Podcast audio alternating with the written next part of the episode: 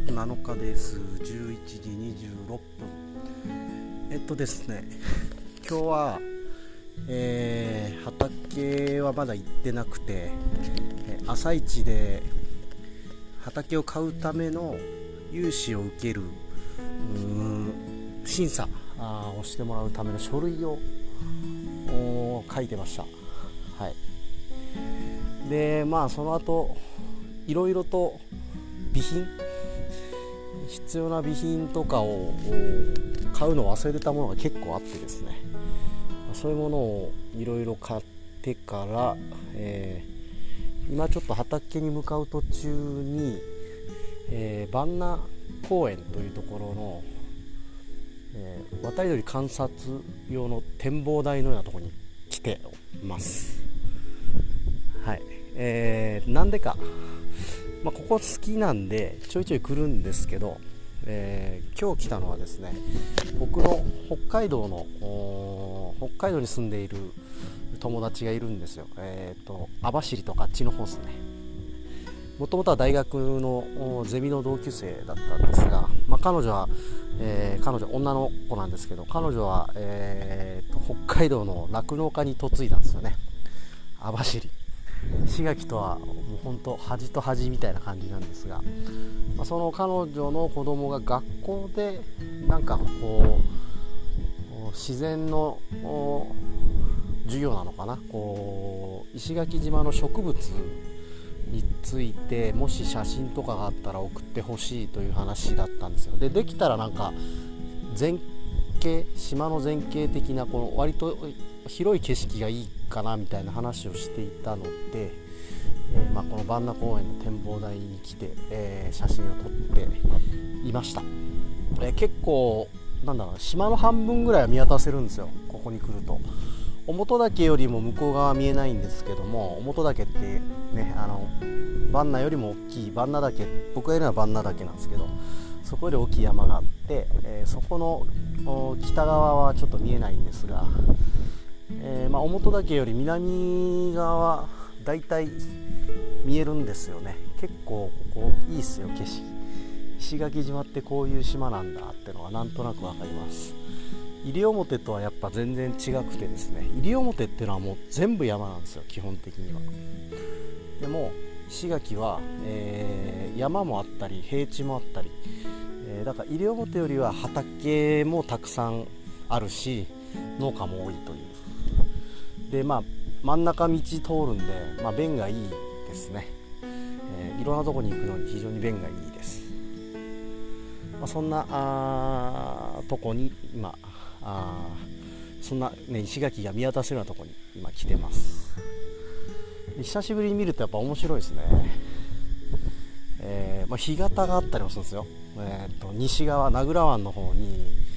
えー、干潟があります。ラムサール条約になんかなんたらかんたらとかいう干潟っすね。名前忘れてたな干潟のあとは南側ちょっとここからだと離島は見えないんですけど、ま、大浜あ空港も東側に見えて、えー、であとは、えー、っと北東の方にはね今自衛隊の基地を作っている自衛隊の基地が見えますね建設中の。久しぶりに、えー、来るといいですね。自分の畑もここから見えます。はい。もうここからほど近いところなんで。えー、まあしかし北海道と確かにね石垣じゃ植生がだいぶ違うでしょうから。ねえー、なかなか興味深く見てもらえたらないいかななんて思ってますけども、でそうそう昨日、えー、パインをまた植えました。えっ、ー、とですね朝方雨だったんですよね。本当はもう朝一で植えようって話して多分23時間で終わるだろうって話だったんですけど朝方雨降ってであこれもう今日無理かなって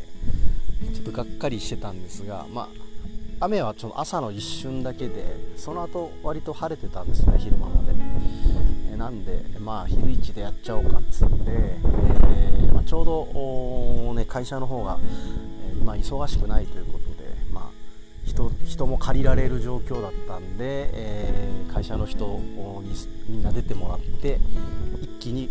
え植えました、えー、大体多分3500本ぐらいハワイ種、えまあ早いですね人が多いと。2時間で、まあ、約1単植えてしまうので1日ほんと4単ぐらい植えようと思ったら植えられるのかなっていう。これ結構すごいんですよね。まあもちろん分からないとは思うんですけど、うん、だいぶ早いですよこれは。手植えといって手で植えるパターンもあるんですがこの手植えだとまたすっごい時間かかるんですよね。えー、まあ、一緒にえー、新規収納したあ人で、えー、今手植え頑張ってる人もいますけど僕はやっぱ、えー、いい会社に入ったのでそこのおかげで、えまあ、楽して仕事させてもらってます。来年以降は、まあ、おそらく植木は借りながら、えやることになるのかなとは思ってますけども。人手はね自分でかき集めないといけないのでまあ、友達とかあとはパイン植えを体験に来たいという人がもしいればね、えー、そういう人来るタイミング合わせて、まあ、天気次第ですけど、まあ、植えてみたりとかあとはそのマールという地域通貨が今石垣ではこう発行されていろんなことに使われてるんですがそれの農作業のお手伝いというようなものもあるようでそういう風にこう農飯器だけ人が足りなくなるのでそれを体験したい人体験することでマールで支払うというね、え地域通貨で支払いをするというやり方もまああるなとかいろいろ考えてます、ま、ちょっと友達最近増えてきたんでお願いしたら意外と来てくれそうだななんていう淡い期待を抱いてはいるんですけども、んなパインを植えるとか言ったら面白がってくるんじゃねえかなっていう。あわよくばそれを体験とかで売ってしまうみたいなね。そんなのもしかしたら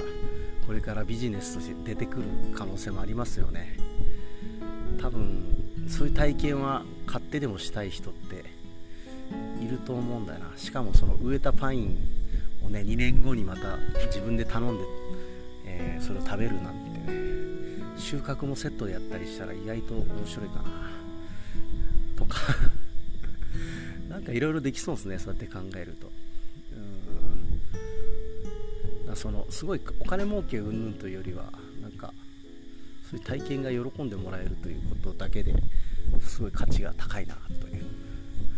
ふうに今話をしてて思いましたけど。どうすかね実際に要望あるのかな？あるんだったらやってみてもいいけどな。一回試しで友達とかにさせてみようかな。ね。でそうそう。今ようやく2単ぐらいパインは植えてだいたい8000本から9000本ぐらいだと思うんですけど本数的には。でこれから植えるところがですね、えー、まあ、ちょっと遠いんですが、えー、まあ、そこをユンボで、えー、ちょっと整地パインがまだ上回ってるんですよね。古いパインが。だそれをパインを、え剥ぎ取りまして、えでそこを整地してからの作業という形になるんですよね。でそこの作業はもう僕がやる。基本的には僕がやる。っていうふうに考えてます、えー、まあ、まずユンボ、えー、覚えたいというのが第一にあって、えー、まあ、あとはそのなんですかねもうやっぱ自分でやるということをどんどん覚えていかないといけない、え自分ができることを増やしていかないといけないというところですかね。あと農業機械なんだよな。トラクターが手に入れば実はそのトラクター買わないかという話もつい昨日電話が来てうーんタイミングが良すぎるなと思って、ちょっと急いで返事をするのはやめたんですけどね。でも買う流れなのかな。本当はもうちょっと馬力といってパワーのあるやつが欲しいんですけど、うん、まあ言っても、ね、選んでられない状況でもあるので。で値段全然違うんですよね。